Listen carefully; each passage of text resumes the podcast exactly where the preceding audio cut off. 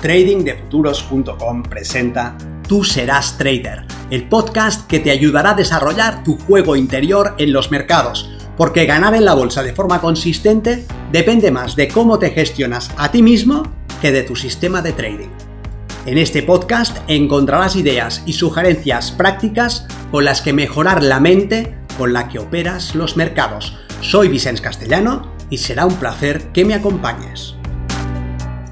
Si quieres más información sobre nuestros programas de entrenamiento para traders, visita tradingdefuturos.com.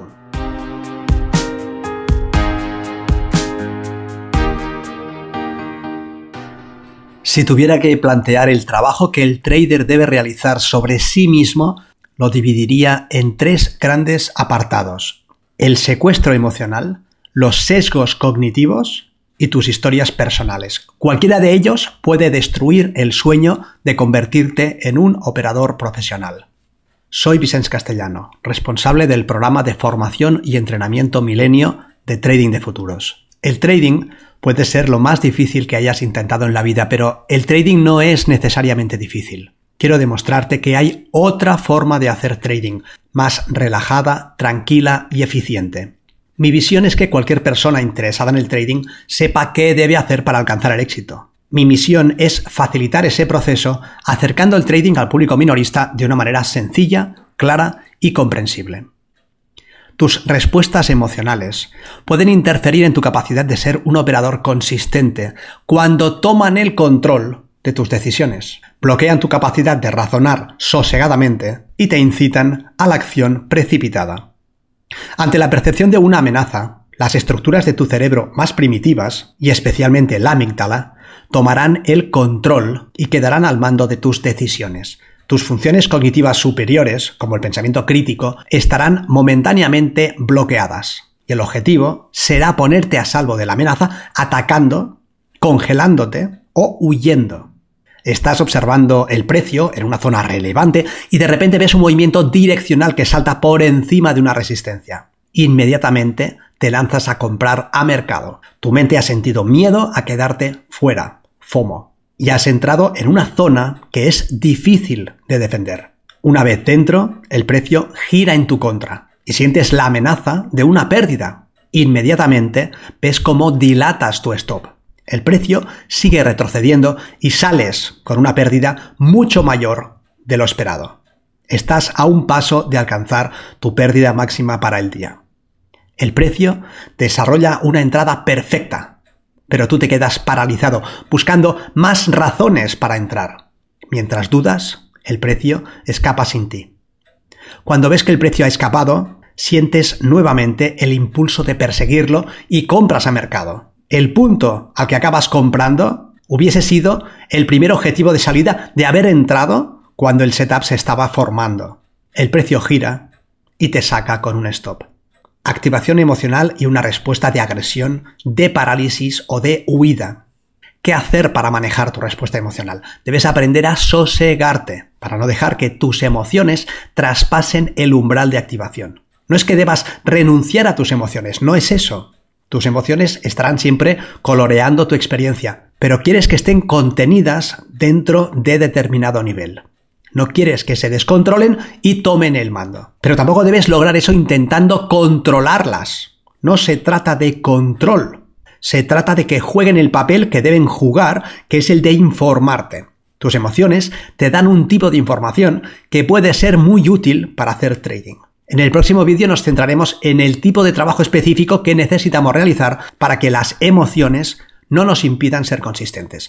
El segundo gran obstáculo son los sesgos cognitivos que interfieren en tu capacidad para hacer un trading consistente cuando te presentan un atajo rápido ante una situación compleja.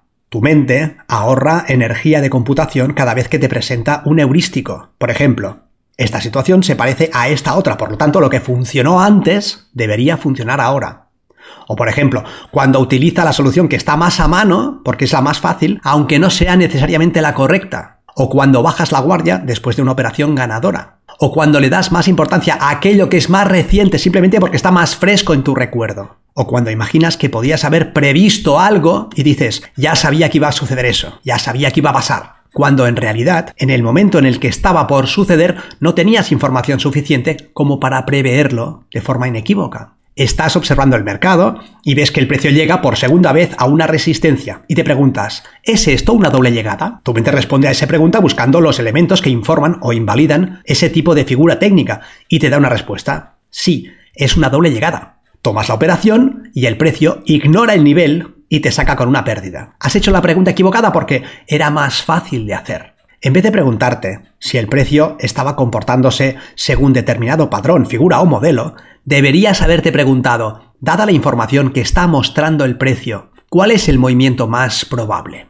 Son dos preguntas muy diferentes con respuestas probablemente distintas. La primera es más sencilla y a tu mente le cuesta mucho menos esfuerzo. Echa mano del archivo de memoria visual y reconoce si es o no una doble llegada.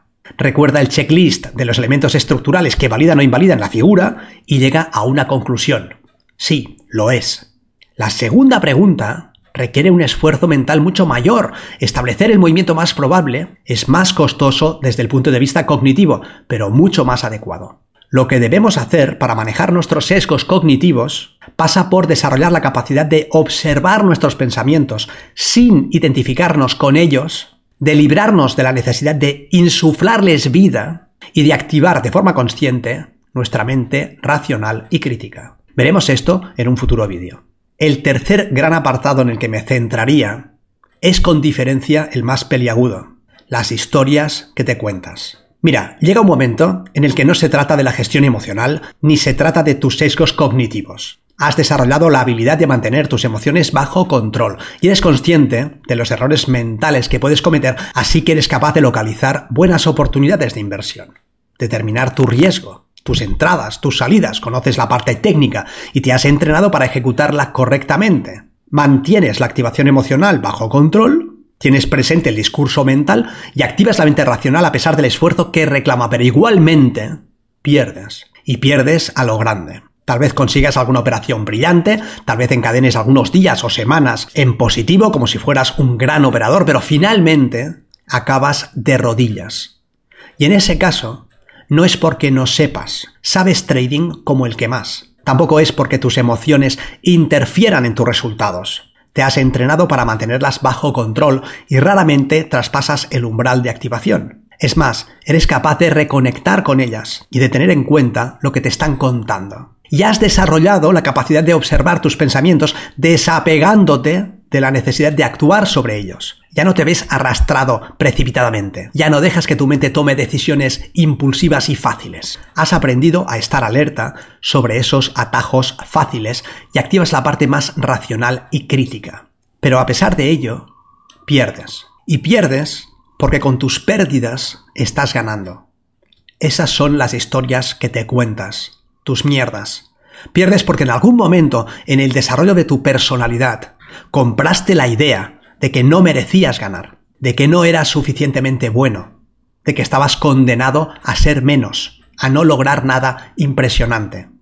Pierdes porque te haces perder, y te haces perder para ajustar tus resultados a tu autoimagen. En ese caso, estás bien jodido, y debes dejar de hacerte daño, debes dejar de castigarte necesitas un reset.